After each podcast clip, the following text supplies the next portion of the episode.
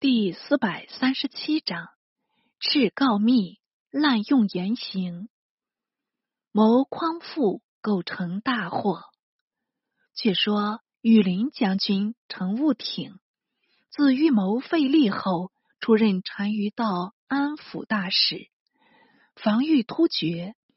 因阿史那古都路及阿史那元贞等尚出没塞外，所以。由此调遣，接应第二十九回，当裴炎下狱时，务挺常密表申礼，武士为之不欢，至敬业败死，或上言务挺与敬业通谋，武士也不加详申，俱令左阴阳将军裴少业驰往务挺军中，宣斥处斩。务挺素有永名，为突厥所畏惮，即闻他正法，宴饮相庆。还有夏州都督王方毅，由安西都护调任，亦应二十九回，与务挺职务相关，且系废后王室近亲，亦逮捕下狱，流徙崖州，辗转毙命。元年。武士以敬业早平，复改元垂拱，仍迁庐陵王哲至房州。武士年已周甲，华色未衰，脂粉钗环未尝稍撤。自从高宗晚年屡患风眩，不能与武士长亲枕席，武士以郁郁寡欢，好容易待到驾崩。临朝秉政，大权在握。一子废黜，一子居住别殿，也似禁锢一般。文武百官要杀便杀，没一个敢行抗命。正是慈威大盛的时候，吾如宫中少几个面首，终究是玉露沉沉，秀为寂寂。蓦然想起。当年的冯小宝，下体过人，不亚老矮，与秦庄相后私通，乐得叫他再入晋中，重图欢会。应二十四回，史称冯小宝卖药洛阳，因千金公主已尽，拜成上尉武士为尼时，已与有染，今从之。小宝当然应召。两下都翻雨覆云，不减当年情味。武士虽想出一法，令他为白马寺主，好借那超度祖宗的名目往来公业，掩饰过去。且因他家世寒微，特命改姓为薛，与驸马薛少同族，令少呼他为继父，何不直呼丈翁？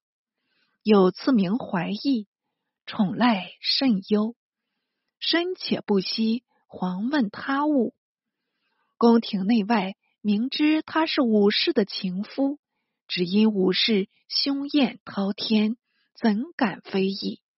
有几个不顾廉耻的狗官，反极意屈成，向怀义乞怜。怀义起初尚稍加顾忌，后来。渐渐骄姿，出入京城御马，由宦官数人拥护，喝道扬镳，威吓无比。居然是个天子，市民不及走避，便被铁爪抓手，流血仆地。遇道士，即令宽发；见朝贵，即令下拜，甚至五乘四。武三思等皆奔走马前，直同仆礼，就是对待姑夫，亦不过侄子侄礼，何必降为司仆？右台御史冯思绪用法相绳，偶遇诸徒，被怀疑喝令示意，殴击即死。读温国公苏良嗣，即。刘仁轨后任，留守西京，武士特召为左相，受职入朝。凑巧碰着薛怀义，勉强与他失礼，怀义竟不答拜，昂若无人。梁嗣怒道：“何物突弩，敢这般傲慢？”怀义骄肆已惯，怎肯忍耐？即与梁嗣斗起嘴来。梁四竟命左右拖出怀义，并把他掌夹数十下。快哉！快哉！记得怀义火星透顶，急忙持报武士。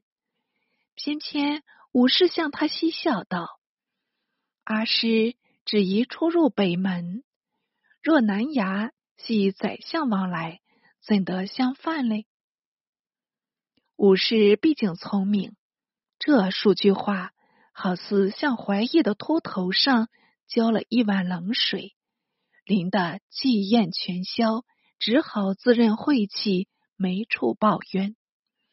武士恐他再去闯祸，便拖延怀义有巧思，使入宫营造，不得常出。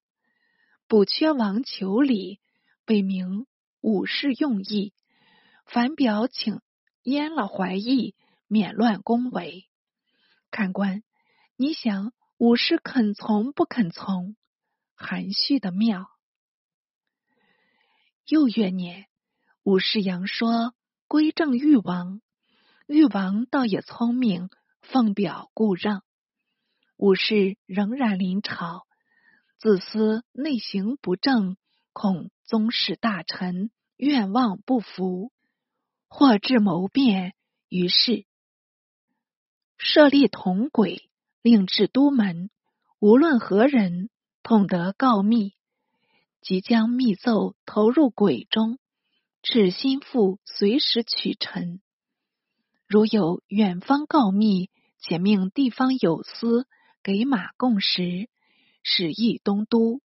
如密奏确凿，即给官阶；否则，亦不问罪。看官试想，这种法制创造出来。不特辖有私嫌的人，可以乘机抱怨；就是与人无嫌，也乐得捕风捉影，借此博个好官。胡人所原理，因告密被召，面对称旨，李卓为游击将军，令他暗问罪犯。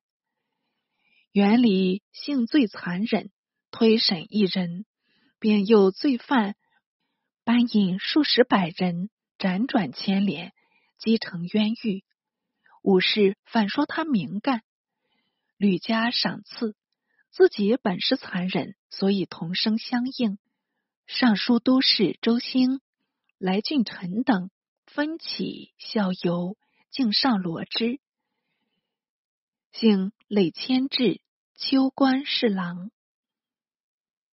俊臣累迁至。御史中丞，两人皆养无赖数百名，专令告密。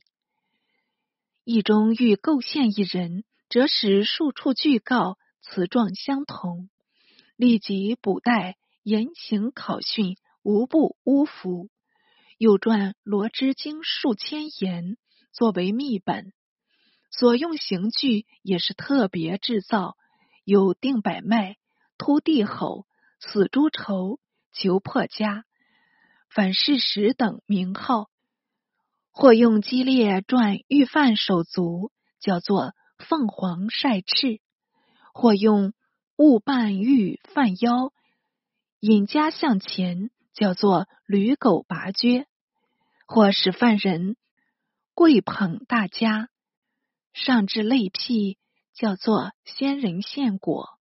或使立高木上面引家尾向后，叫做玉女登梯；或悬石锤犯人手；或烧醋灌犯人鼻；或用铁圈告头，外加木楔；甚至脑裂随出，种种酷刑不可胜举。